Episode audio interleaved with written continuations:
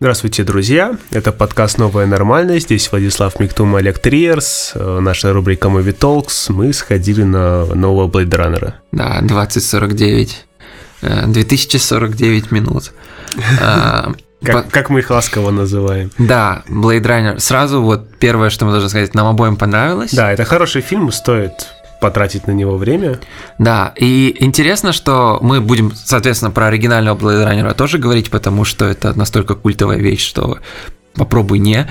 А для меня вот оригинальный «Бегущий по лезвию» — это фильм, который я пересматриваю примерно раз в год, надеясь, что для меня что-то кликнет — и я начну любить его, как его любят многие мои знакомые, которые плачут на оригинальном «Бегущем по лезвию». И, угу. и я все жду, что вот я уже пока что четыре раза его пересмотрел, я смотрел все версии, и я все жду, что вот я наткнусь на что-то такое, что люди, которые мне с пеной у рта доказывают, что это самый лучший фильм, возможно, вообще, я наконец-то вот, вот у меня что-то произойдет, и я внезапно осознаю, что, что они ощущают. Я ценю вклад Runner в дизайн, он э, опери... определил эстетику нео-нуара, в принципе, да. и киберпанка современного таким, каким мы его знаем. Это все благодаря Blade Runner стало. Да, по сути... Благодаря творческой команде Ридли Скотта. По сути, научная фантастика пост Blade Runner. У Ридли, у Ридли Скотта вообще прекрасно вышло. Сначала вышел Чужой, который переопределил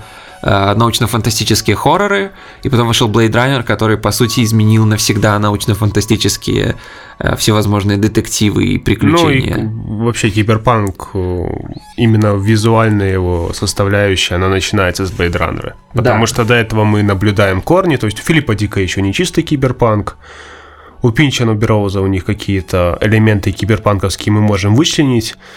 С Runner начинается киберпанк вот в этой эстетике ретро-футуризма, который мы любим и знаем. За и, и возвращение в Blade Runner произошло абсолютно успешно в картине 2049. Да. Но я тоже, я не фанат оригинального фильма. Во-первых, потому что мне безумно нравится книга «Мечтатель андроида об электроовцах», и я, когда смотрел его, был молодым наивным пуристом и такой, а, это же не канон, там ведь совершенно другие вопросы ставятся и проблемы поднимаются. Не могу сказать, что я высоко ценю э, именно сюжетную составляющую оригинального Blade Runner. Ну и, в принципе, новый Blade Runner идет по, стопам старого, и здесь тоже мы наблюдаем волшебный визуал. Вы просто как бы два с половиной часа будете э, не сможете закрывать глаза, потому что будете получать удовольствие от картинки, как бы в состоянии медитации находиться. Но если вы попробуете разобрать сюжет, то обнаружите пустоту. Это очень интересно, потому что я даже какое-то время не хотел идти на нового «Бегущего по лезвию» по очень такой загодной причине, потому что оригинального «Бегущего по лезвию» оператор – это Кронинвет старший эм, один из лучших операторов в истории кинематографа вообще.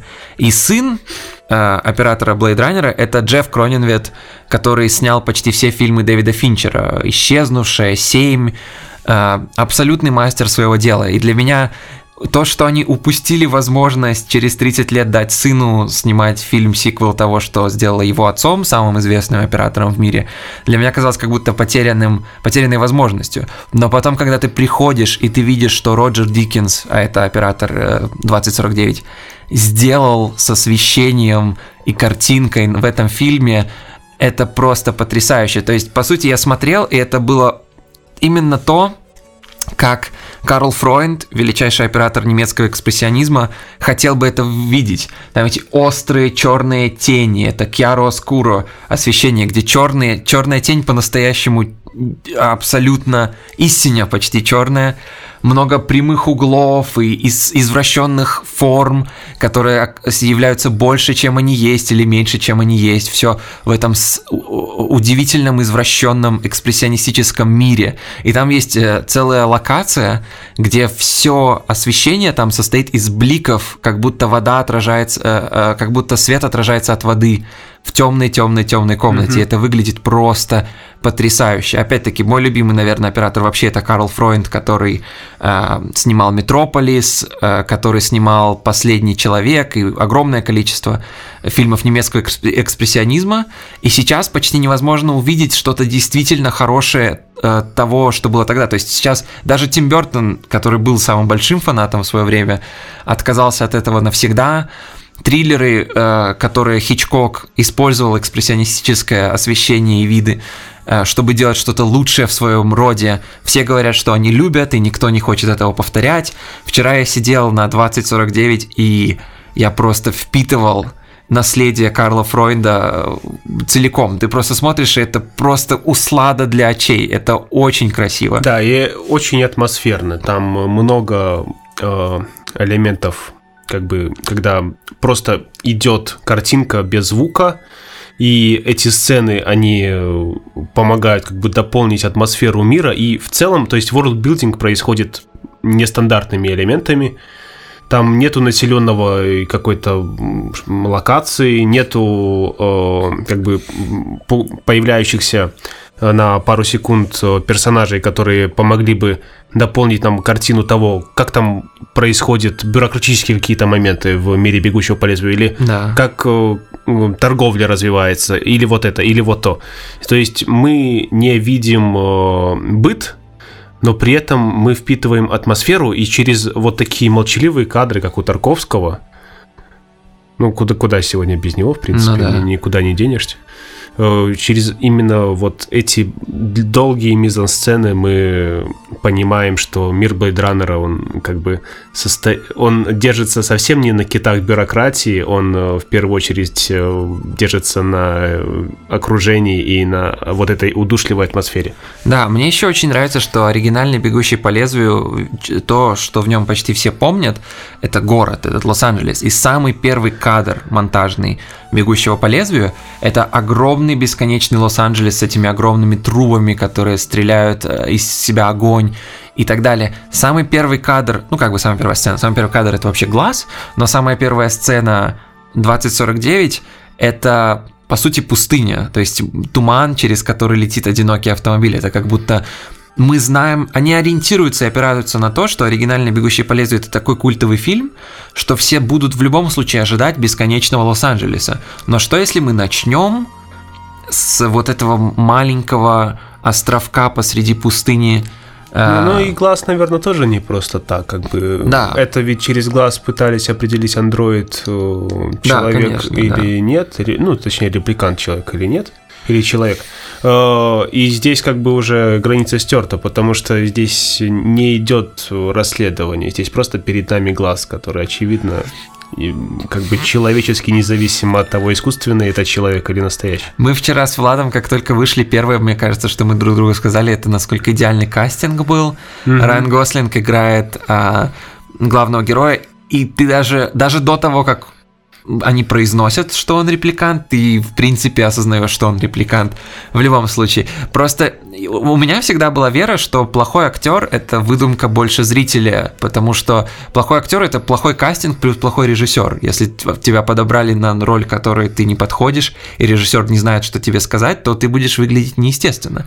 Райан Гослинг это идеальный кастинг угу. с идеальными направлениями от режиссера. Выгляди как робот.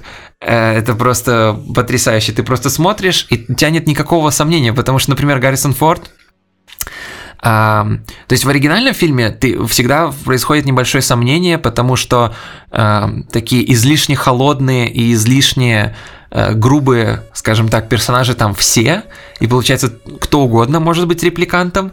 В новой это, части... Да, там, там, то есть в оригинале все-таки пытались немножко дань уважения манере Филиппа Дика. Кстати, очень интересно, что Филипп Дик не проснулся знаменитым, потому что уже после его смерти фильм вышел. Да, да, да. Хотя в одном году, в общем, он умер, и да. фильм вышел. А, и там э, попытались вот это передать, как бы постоянный элемент паранойи. Да, и да, это, да, в принципе, да. как бы была центральная проблема, что уже в режиссерских поздних версиях, не в театральной, да, тоже да. такой там Рик Декард. Да, на самом деле интересно, что вот я думаю сейчас, что 2049 это, наверное, э, один из лучших сиквелов, что я могу вспомнить, особенно после с 30-летним таким э, перерывом. По сути, он берет все, за что люди любят оригинального «Бегущего по лезвию», и делает это намного сильнее, больше, мощнее.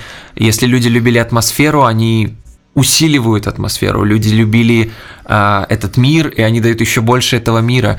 И по сути, я вот сейчас вспоминаю, вот Крестный отец, вторая часть, Индиана Джонс, и мне мало приходит в голову э, раз, когда я могу сказать, что вот мне сиквел нравится настолько больше, чем оригинал. Безумный Макс mm-hmm. определенно был бы одним из них. Но чтобы через 30 лет прийти, и это явно снимает настоящий фанат, и через 30 лет Дени Вильнев, э, фанат оригинального фильма, может сделать что-то свое, в то же время настраивая все эти потрясающие вещи. Это очень, очень здорово. Вообще Blade Runner довольно большая вселенная, помимо того, что есть э, первоисточник книга, который дизайн, кстати, полностью, как бы вы будете когда читать, ничего общего с, да, да, да, это с фильмом не имеют. Э, есть еще видеоигра, которую я люблю намного больше, чем э, фильм, который mm-hmm. квест интерактивный в мире вот охотника, где 14 концовок, по-моему. Да, да, да, что-то в этом роде. Охотника за репликантами. И есть еще от Showtime сериал Total Recall, в котором, если Total Recall? Да. Это же по другой книге Дика, и это да. еще фильм со Шварценеггером. Да. Есть э, э, фильм Карпентера, а есть э, сериал от Шоутайма, который Блин, происходит именно в мире э, э, Блейдраннера. И если я правильно помню, там уже не э, Рик Декар, там уже Дэвид Юм, главный герой. Да, Дэвид Юм, офигеть. Ага. Да, Total Recall 2070 это да. называется. И вот, кстати, сериал тоже, по-моему, он лучше, чем получился, чем э, оригинальный фильм, потому что там концентрируется на вот этой паранойи, на, на части, э, на которой Blade Runner оригинальный уделил недостаточно внимания, уйдя в визуал. Угу. Они говорят именно о том, что же делает человека человеком, в то время как э, новый Blade Runner, он уже полностью осознавая свою роль, даже не старается как бы замахнуться на проблемы идентичности, проблемы реальности, он полностью погружается в атмосферу и э, исследует как бы э, мир изнутри именно через визуальную составляющую. Да, тут просто интересно, что у Вильнева, у режиссера 2049, есть как бы две стороны. Есть враг, что очень абстрактный, очень философский фильм, и есть Сикарио, например, который надо, достаточно кстати, прямолинейная история. Надо, и... надо сказать, а. что полностью конфликт новой части это Ghost in the Shell. Так нет, это просто, это просто там, э, там замкнутый круг. Да, это замкнутый круг, но то есть они э, я сказал только что, что они игнорируют философскую часть, и, ну, они, ну, может быть, не полностью. Они попробовали эту философскую часть взять, развить, и то ли у них сам с собой получилось, хотя это сомнительно. Просто смотри. Ск- скорее всего, они просто взяли такие, зачем нам что-то развивать, возьмем Ghost in the Shell, там уже ну, есть смотри, это совершенно не так. От тебя это звучит, как будто это какое-то эпигонство.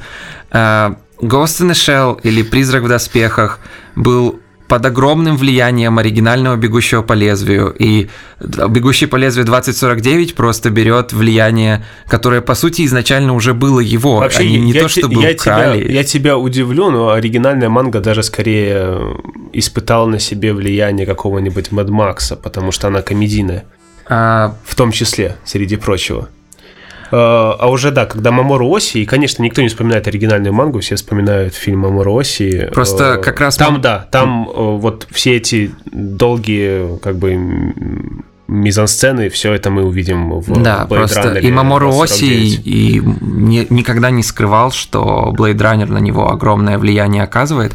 Поэтому это во многом, вот как я тебе говорил, как э, цепочка влияний с японскими, японскими фильмами про самураев и вестернами. Угу. Джон Форд снимает вестерны, Курасава копирует это в своих фильмах про самураев, которые потом у него ворует Джон Стёрджи, чтобы снимать «Великолепную семерку», например.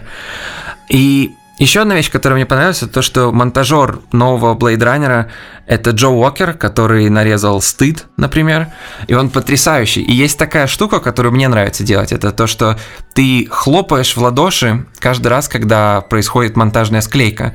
И если ты смотришь, например, фильм современный, то это идет как А если ты смотришь фильм из 70-х или 60-х, то это как... И вот я пока смотрел 2049, все, о чем я думал, это то, что ритм монтажа настолько комфортный, что я как будто снова смотрю фильм 82 или 83 года. Это то, что мы можем обозвать метамодерном, возвращение, в общем-то... Э, да, они использовали их инструменты. Да, кино там, и романтизма. Да, меньше интенсифицированного континуитета.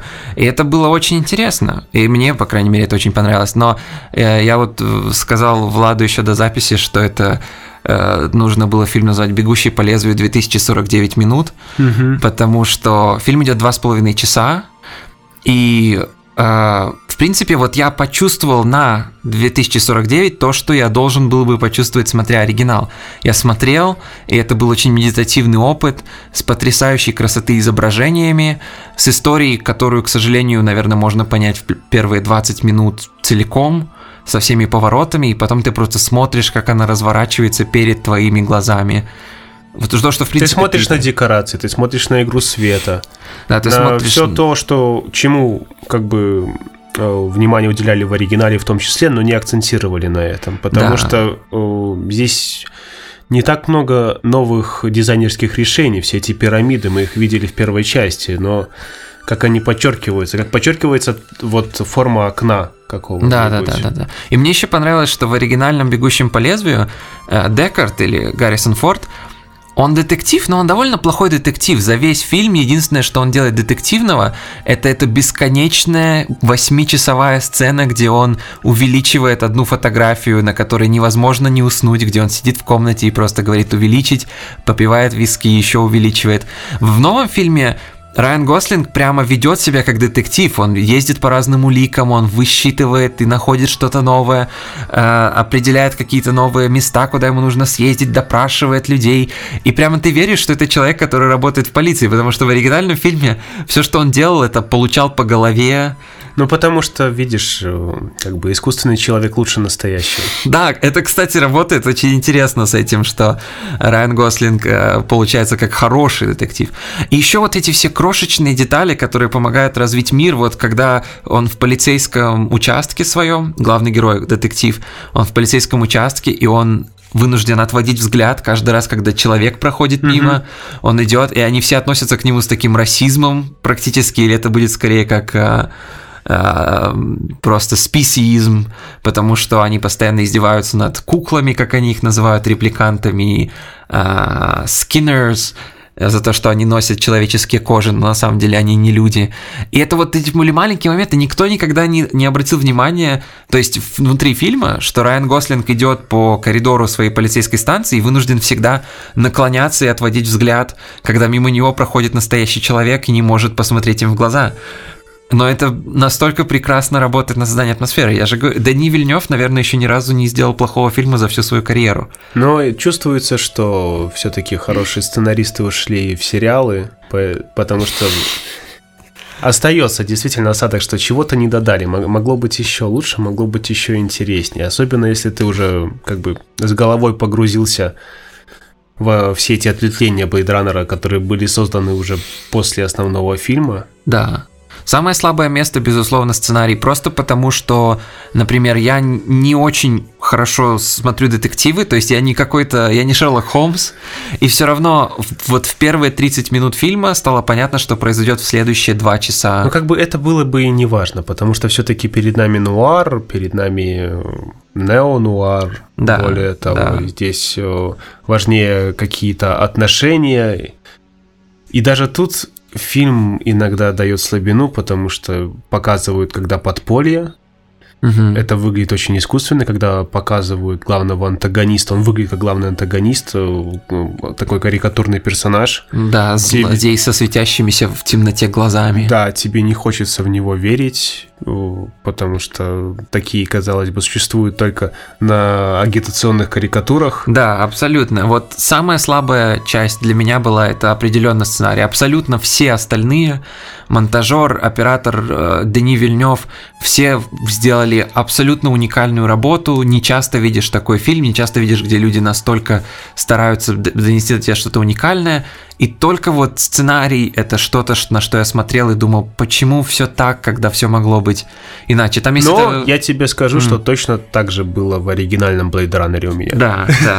Поэтому я и считаю, что да, этот фильм достойное продолжение. Да, но вот одна конкретная сцена, которая меня немного... Невозможно заспойлерить, что там Гаррисон Форд, потому что он на всех постерах и так далее.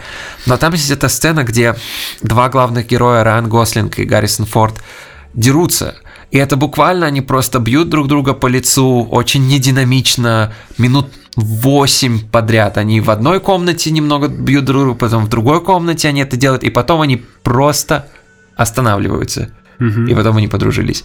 Это выглядело для меня настолько странно, нефункционально и как-то настолько вычурно посреди всего остального достаточно хорошо э, распланированного фильма, что я просто сидел, пока эта сцена происходила, и удивлялся, когда это кончится, что это, что происходит не, сейчас. Я могу это понять, потому что это не первый случай. Сегодня действительно пытаются, если показать какую-то боевую сцену, то есть мы можем наблюдать, как там в ранних вестернах показывали, как бьют на отмаш. Это, там, это да, это было на Джона, Джона Уэйна фильм, э, да. Все это, вот боевые сцены, они эволюционируют, э, приходят к реализму, уходят от него. Сейчас как бы новая волна такого, новой искренности в кино. Пожалуй. И вот такие сцены, где люди стараются как бы просто более-менее реалистично выразить себя через драку, как в каком-то немом фильме, как бы говорить своими движениями. Просто это, ну, для, вполне, просто вполне для меня это выглядело как не обязательно длинно. Это не добавило ничего драме, что они делали это 10 минут вместо двух. Я не уверен, что надо было показывать, как там дрон там 5 минут летит. Да, это, это, это вот то, что я сказал Владу тоже сразу после выхода, это то, что хотя я посмотрел всего один раз, и несправедливо судить за всего один раз о всей структуре фильма, но вот первое, что у меня было в голове, это то, что ему не нужно было быть два с половиной часа, но вот сейчас я как-то оглядываюсь на него, я так, это все было все равно настолько приятно сидеть и впитывать эти изображения, что, собственно, зачем вырезать хорошее? Да, и там вот именно в плане визуальным, таком создании атмосферы, то, да. что мы можем назвать ауры оригинального фильма, все удалось, поэтому получите удовольствие, мне кажется. Да, и в конце есть прекрасная затравка для триквела, но мы не знаем. Я надеюсь, вы Я тоже надеюсь, что не, они не удержатся. Надо, не, не надо. Но не все надо. пока, но все расставлено так, что вот да, как будто все расставлено. И... Но не стоит, ребята. Да, но нам очень понравилось. Да, спасибо. Пока. До свидания.